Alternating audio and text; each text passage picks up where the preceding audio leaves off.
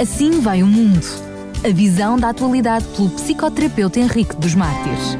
E cá estamos nós para mais um Assim vai o mundo. É sempre assim. Uh, aqui na sua rádio. E depois de termos uh, uh, tido, tido uma série muito, muito interessante, vamos ter mais uma nova série. É sempre assim. Dr. Henrique dos Mártires brinda-nos sempre com uh, algo de diferente. Eu diria bastante diferente. Mas antes de falarmos sobre isso, queria desde já cumprimentá-lo, dar-lhe mais uma vez as boas-vindas, Dr. Henrique dos Mártires. Olá e boa tarde a toda a audiência da Rádio Clube de Sintra. É verdade que uh, confesso que eu próprio, quando olhei para uh, a temática que nos traz hoje, uh, fiquei surpreendido logo com o título: Maldições Transgeracionais e Guerra Espiritual.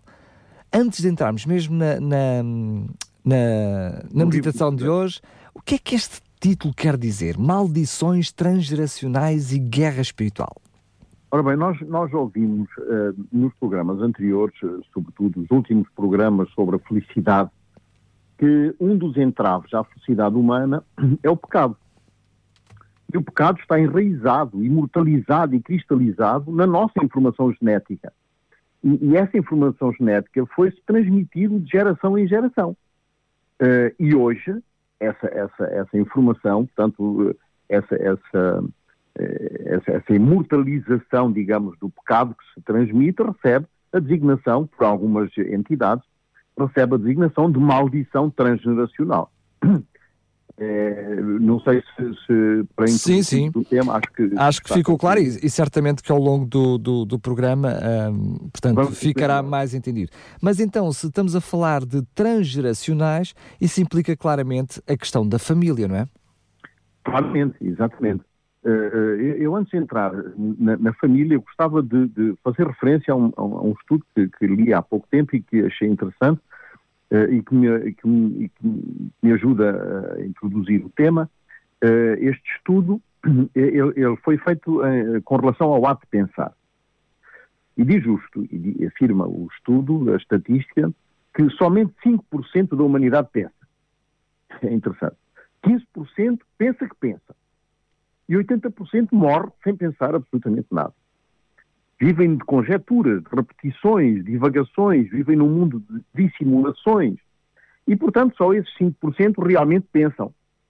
E são os únicos que resolvem problemas, porque a própria vida é um problema insolúvel. Nessa ótica, hoje vamos aqui fazer um pequeno exercício de pensamento, tentando perceber como o conceito de indivíduo é necessário para entendermos este tema de hoje este tema das, das, das maldições transgeracionais e da guerra espiritual. Os seres vivos são constituídos por vida. Os animais, constituídos de vida, se tornam indivíduos pelas suas características próprias. A diferença é que o ser humano tem um eu dentro da vida e possui, por isso, uma vida subjetiva. Esse eu edifica-se através da vivência. A criança vai captando sentidos à medida que os familiares repetem mensagens. A repetição dessas mensagens obriga o sujeito a acreditar. Eu sou lindo, mesmo não sendo. Passo a acreditar e assim construo uma referência. A repetição dessas mensagens, como eu sou bonito, inteligente, sou amado, regi eh, eh, ficam registadas até o sujeito assimilar e indexar essa referência no ego e conceber desse modo a subjetividade. Porque os outros são espelhos da nossa individualidade. É assim que todos nós entramos no mundo e construímos a subjetividade. Daí a família, na dinâmica das suas relações, ser formadora das identidades pessoais, portanto, desta subjetividade.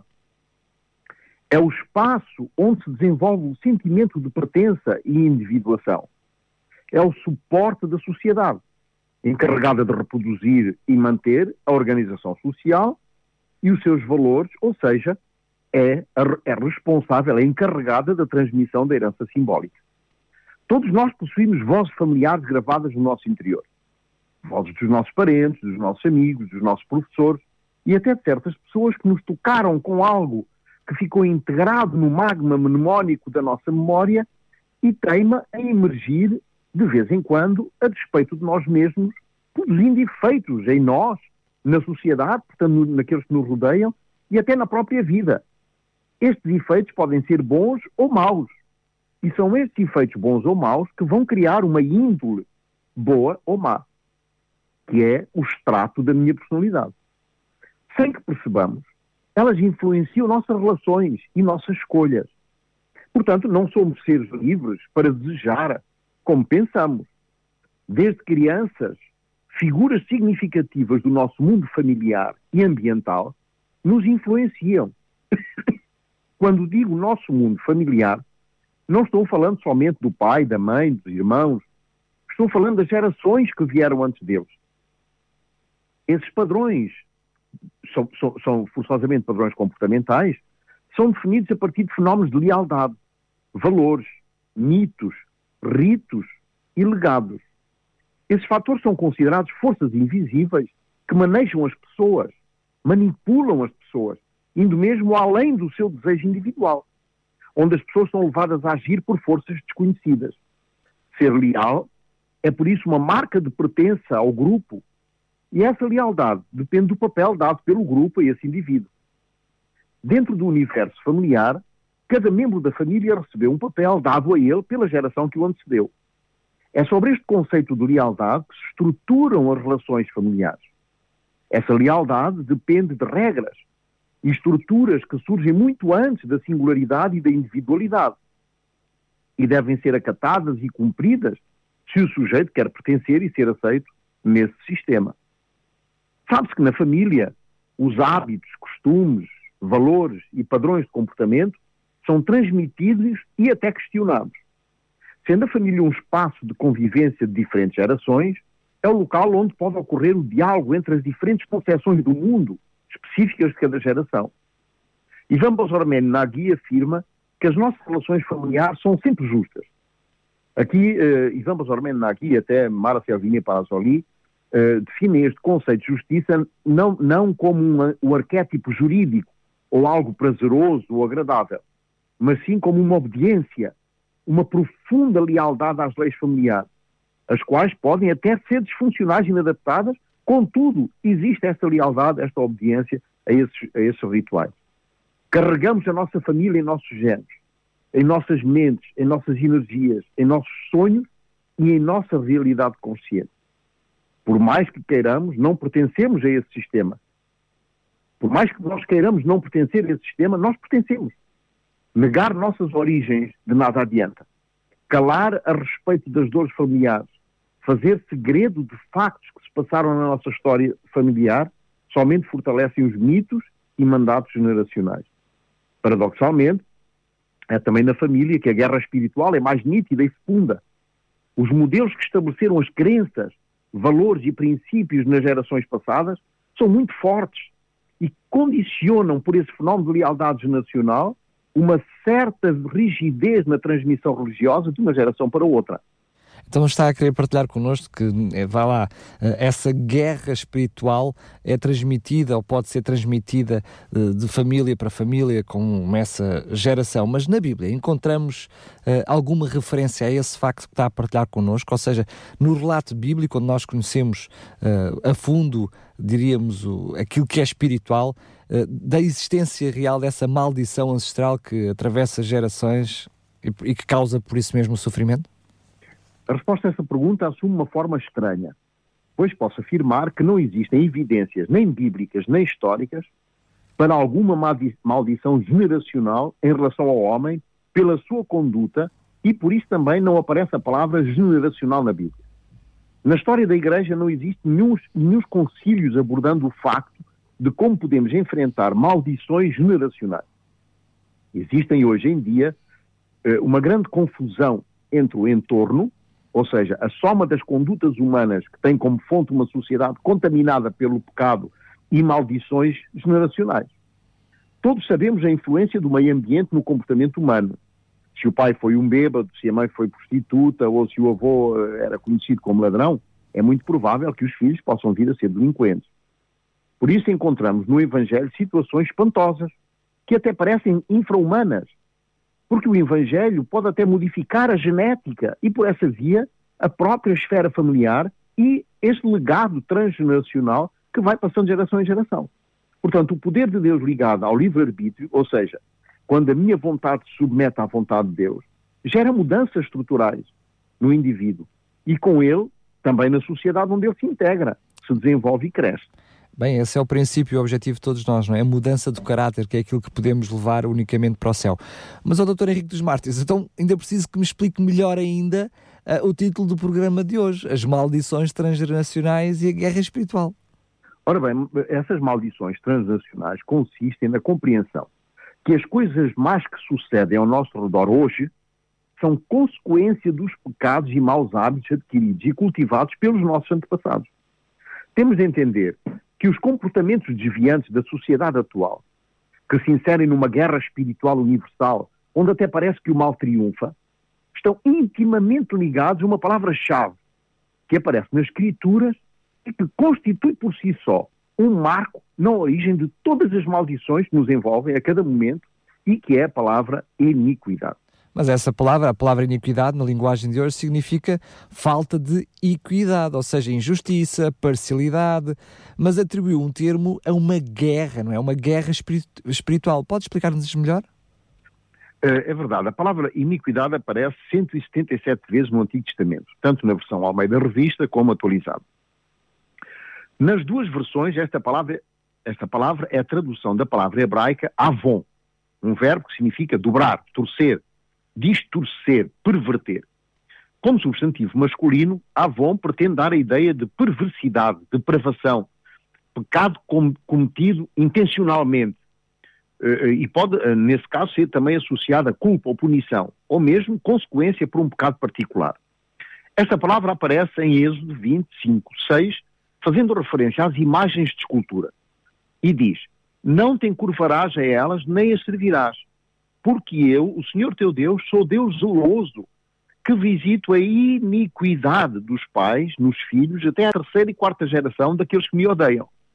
Portanto, iniquidade aqui, esta palavra avon, é falta de integridade, é inobservância das leis divinas, afastamento dos propósitos de Deus, culpa, defeito, reprovação divina.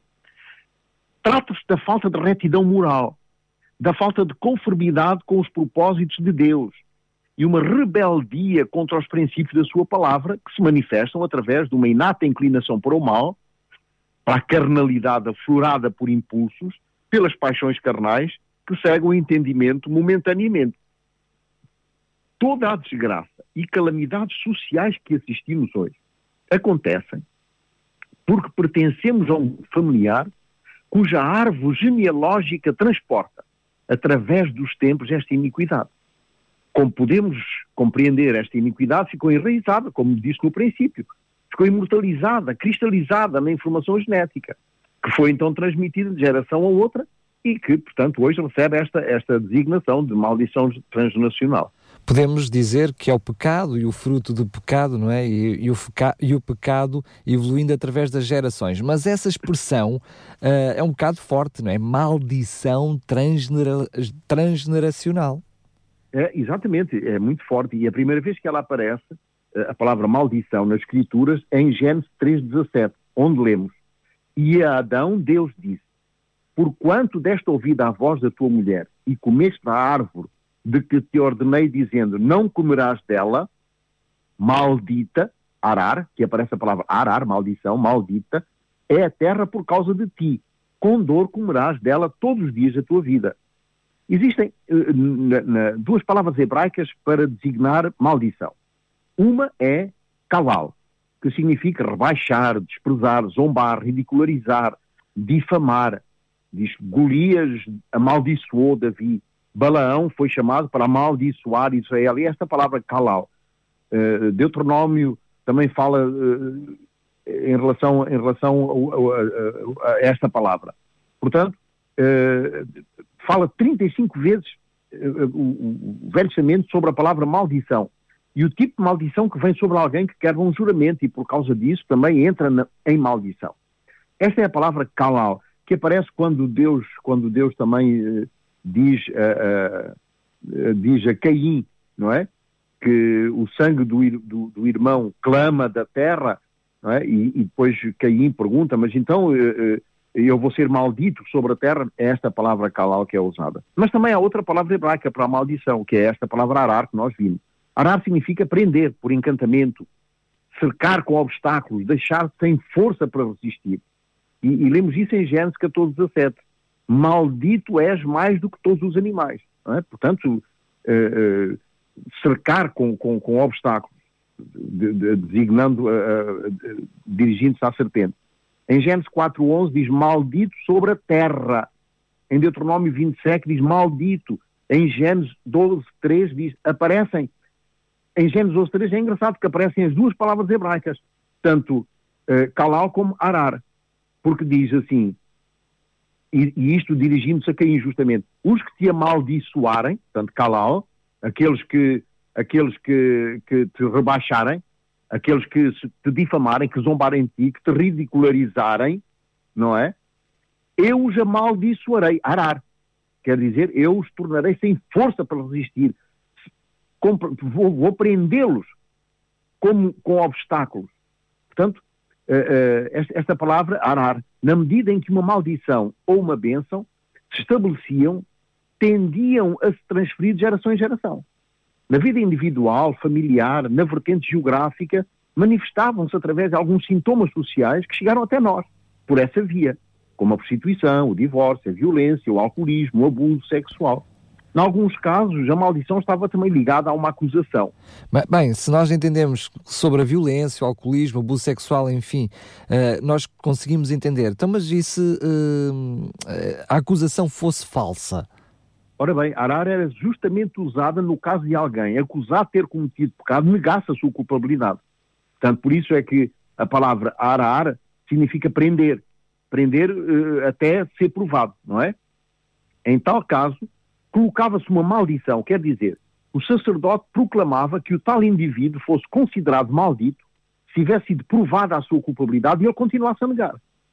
Se queremos aprofundar esse assunto, podemos até ler em número 5, sobretudo a partir do versículo 11 em diante, onde aparece uma situação peculiar e, e que nos ajudará a entender isso. Percebemos que eh, neste texto eh, eh, aparece uma situação de alguém acusado sem provas. Não existem provas da acusação. Neste caso, o sacerdote iniciava um ritual que consistia em tomar um vaso de barro com água santa e um pouco de terra do chão do tabernáculo depois dizia ao acusado para beber essa poção amarga que se tornaria nele maldição se estivesse a mentir. A pessoa era obrigada a tomar a poção, porque se ela recusasse, era imediatamente considerada culpada, como é lógico. Sempre uh, ouvimos um, falar que uh, há maldição sabemos até na Bíblia, vemos aquela noção de que a maldição se estenderia até à, à quarta geração, até à quinta geração. Mas essa noção que, que nos apresenta na Bíblia é a noção de que a própria pessoa é que é a maldição e não que cai uma maldição sobre ela?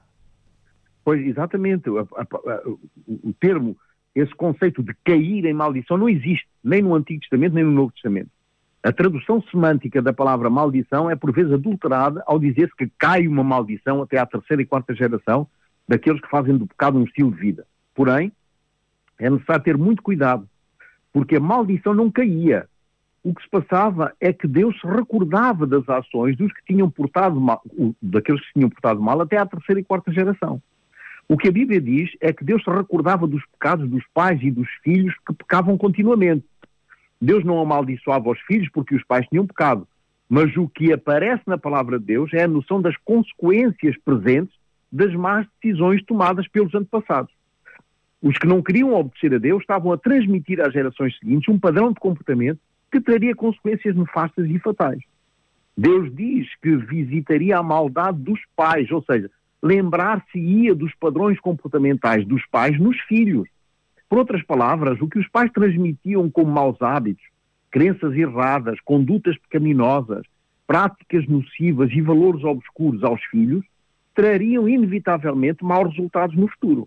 Mas, doutor Henrique dos Mártires, a verdade também é, e sobretudo nós vemos uh, nos dias de hoje, quer em novelas, quer em filmes, enfim, que existe uma preocupação acrescida para usar de maldições contra alguém que causou dano, que nos causou prejuízo, enfim, que nos machucou, uh, assim, digamos, como forma de retaliação ou até mesmo de, de vingança, ou seja, aquela noção de amaldiçoar o próximo, porque imaginam que ele não merece ser abençoado, por diversas razões né, que já mencionei, e que muitas vezes provoca guerra mesmo entre cristãos. Isso não é uma realidade, nós assistimos isso diariamente.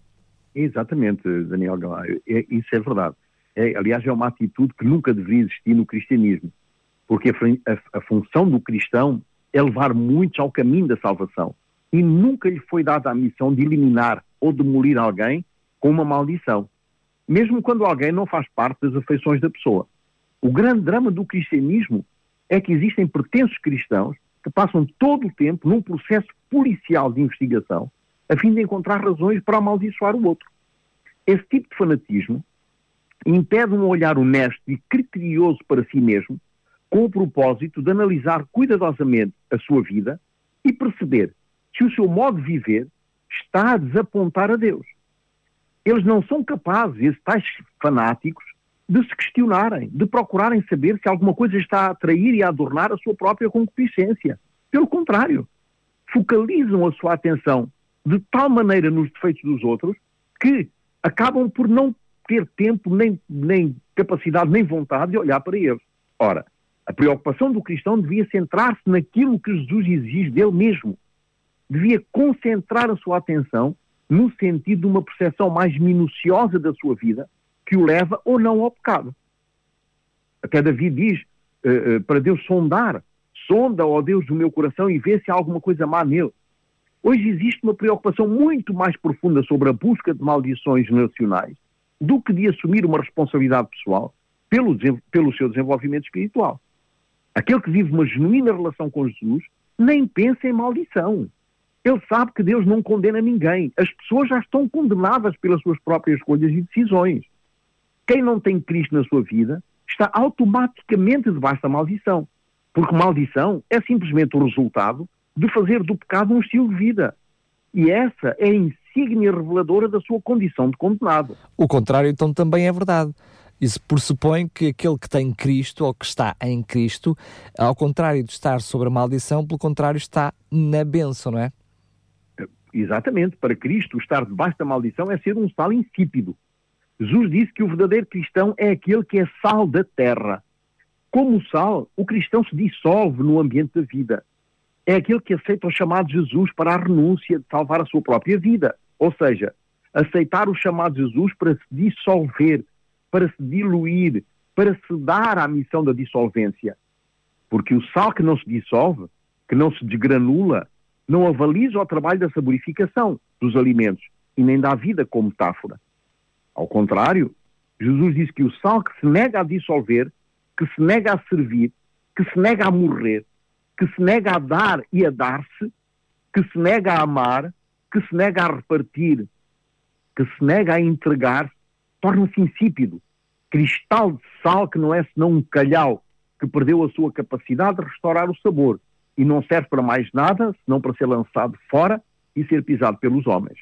Por isso, a recomendação que sejamos o sal da terra, não é? Quer dizer que o cristão, para viver como cristão, como discípulo de Jesus, tem de ser alguém que dá sabor à atmosfera, que dá sabor àqueles que o circundam, que, que, que é o seu meio ambiente, aquilo que, que, aqueles que o envolve, como o sal que está a mencionar. Exatamente. Jesus é o mais inteligível exemplo do que é ser sal. Ele mesmo se dissolveu, cedeu, se entregou e amou até à morte. Sofreu decepções, mas não se fechou aos falsos. Foi traído e não ficou desconfiado dos traidores. Conhecia a natureza humana e nem por causa disso tornou cínico. Ao contrário, deu-se até à morte e morte de cruz. Nunca negou que de si saísse poder. Nunca sonegou graça a quem o buscou com quebrantamento, submissão e humildade. Nunca deixou de incluir na sua agenda da graça as surpresas das necessidades humanas que chegavam sem aviso. Jesus entregou-se de uma forma amorosa e irredutível ao amor de Deus. Tornou-se sal que continua a salgar a vida daqueles que confiam nele e continua a encher-nos dos temperos de um Deus cuja essência é o amor. Continua a encher-nos de uma única verdade, cuja interpretação mais simples e vital é: quem ama é de Deus e quem não ama nunca o conheceu. E depois de Jesus? Surge o cristão atual. Um salzinho aqui, um salzinho ali. À medida que a história foi passando, percebe-se que no decurso destes dois mil anos, sobretudo à medida que o tempo se vai aproximando do fim, e aqui e ali, podemos ainda provar no panelão da terra e encontrar de vez em quando um gostinho de sal. Na panela do planeta encontramos um bilhão de patacas de sal grosso e cristalizado, sem sabor, de cristãos nominais, que não são mais do que cristãos insípidos, cujo sal cristalizou porque decidiu construir salinas e catedrais de sais, emblemas de sal, doutrinas de sal, compêndios de sal, absolutamente insípidos, sem gosto nenhum, senão de pedra, porque não estão dispostos a morrer, a se dissolverem nas verdadeiras amizades, a se dissolverem na família, a servirem, a se darem, não para querer ser os cardeais da vida, mas os servos da vida, não para quererem ser os donos do planeta, mas os diáconos da terra, não para quererem ser as eminências que controlam a moralidade humana, mas para serem os santos simples e obedientes que ensinam pelo exemplo, pelo testemunho vivo. Esses são os que não julgam, são os que guardam o gosto da verdade, o gosto da misericórdia, o gosto da justiça, o gosto da humildade, o gosto da pacificação, e que não se lamuriam quando perseguidos e nunca retrocedem, quaisquer que sejam as circunstâncias.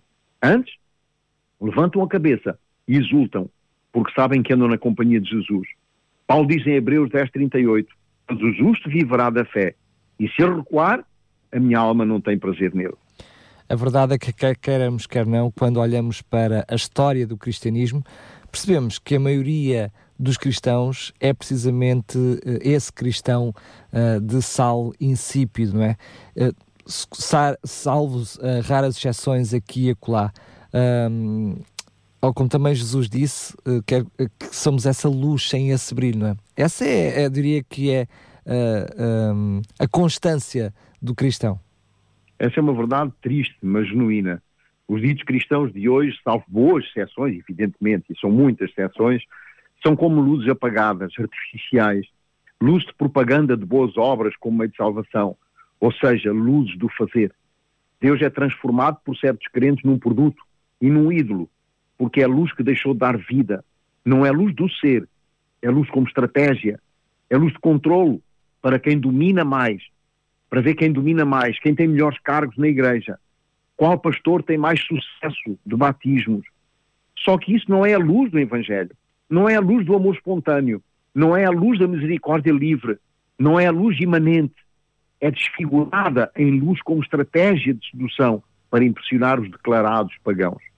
Considerando aquilo que Jesus nos disse, que éramos o sal da terra e olhando para a nossa vida, para o clima que reina nos nossos lares, nas nossas famílias, para o clima que reina na grande maioria das famílias, mesmo ditas cristãs, como posso considerar-me então esse cristão cujo sal ainda dê sabor aos alimentos que são os outros que, que me rodeiam? No exercício da verdade. Só assim. Somente no verdadeiro, profundo e completo exercício da verdade. Não de ilusões, não de camuflagens, não de máscaras de faz de conta não de narcisismos patológicos, não de falsas importâncias, não nos complexos de inferioridade com necessidades mórbidas de criar crostas de impossibilidade de autoperceção, com medo de finalmente se ver e implodir. Não nos olhares lânguidos dos que só veem mal nos outros, porque são espelhos deles mesmos, mas naquele que ousa questionar-se.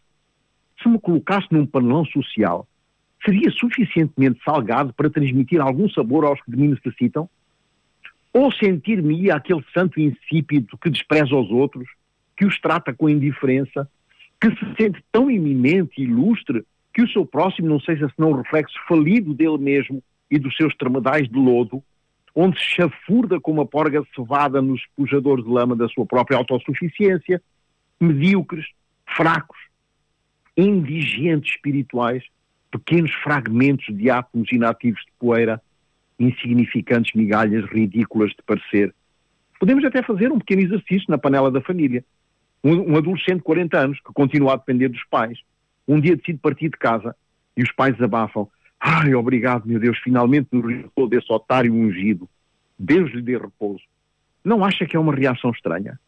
Não é estranho um marido que diz à mulher não a suportar e foi-se embora porque eh, porque não a suportava mais, não por causa de uma vizinha ou da secretária, mas porque preferiu a solidão à companhia da esposa. E esta ainda o acusa de não ter suportado o suficiente. ou no caso do ingênuo sacrossanto que esgotou a sua família com os seus fanatismos excessivos e que, quando deixa o lar, produz um alívio imenso. Os que se julgam com direito à canalice familiar, ao mau humor crónico, com direito ao dogma da perfeição, onde só os seus direitos são inegociáveis, com juízes e críticas e acidez do trato. Tudo isto não nos parece estranho? Sinceramente, nós casaríamos connosco mesmos? Se formos honestos, olharemos para nós mesmos e vamos encontrar dimensões intragáveis do nosso ser. Mulheres que continuam casadas porque já têm filhos ou netos e não têm mais para onde ir. Alguns têm a insolência de afirmar que todos estão errados. Somente o seu mau humor é que está certo. Todos são enganados, porque o único que tem razão é o narciso mórbido, mórbido e cruel que eu sou. Como aquele alemão que marchava em sentido contrário ao batalhão e depois ainda se queixou ao Führer que todos os outros é que estavam a marchar no mau sentido.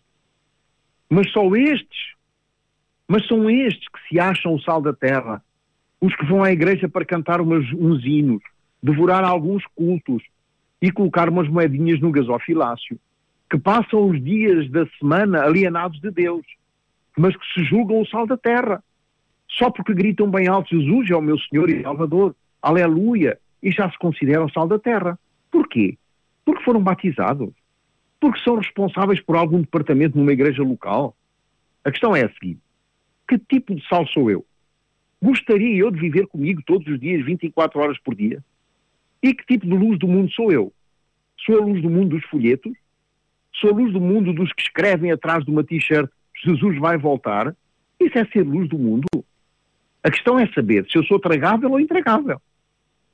Será que se me colocassem numa panela, eu iria dar gosto ao alimento, metaforicamente falando, ou com toda a honestidade, era capaz de dizer, não me lancem nessa panela, porque eu vou estragar o sabor. Terei coragem de assumir que o ambiente até estava bom antes de eu chegar. Ter a coragem de assumir que eu é que sou o chato da Terra, que de facto sou a luz negra do planeta. Assumir que sou o veneno adocicado em nome de Jesus, mas igualmente letal.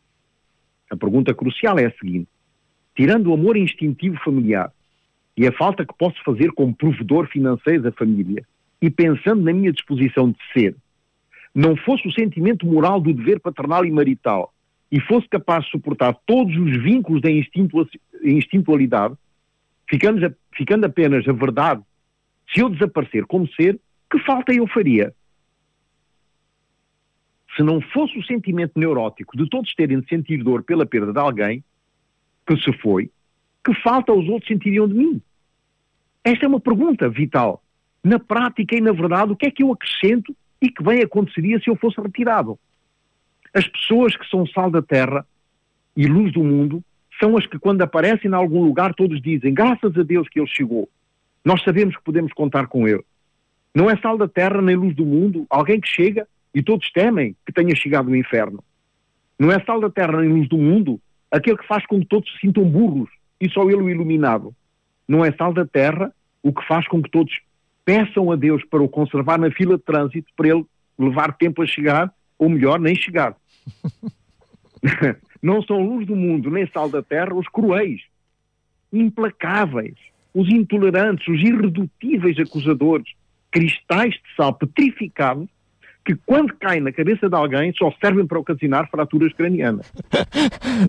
Doutor Henrique dos Mártires, é verdade que todo, com, com todas essas explicações daqueles que não são a luz do mundo, nós já poderíamos fazer o exercício das nossas mentes de procurar então quem são aqueles que são o sal da terra e a luz do mundo.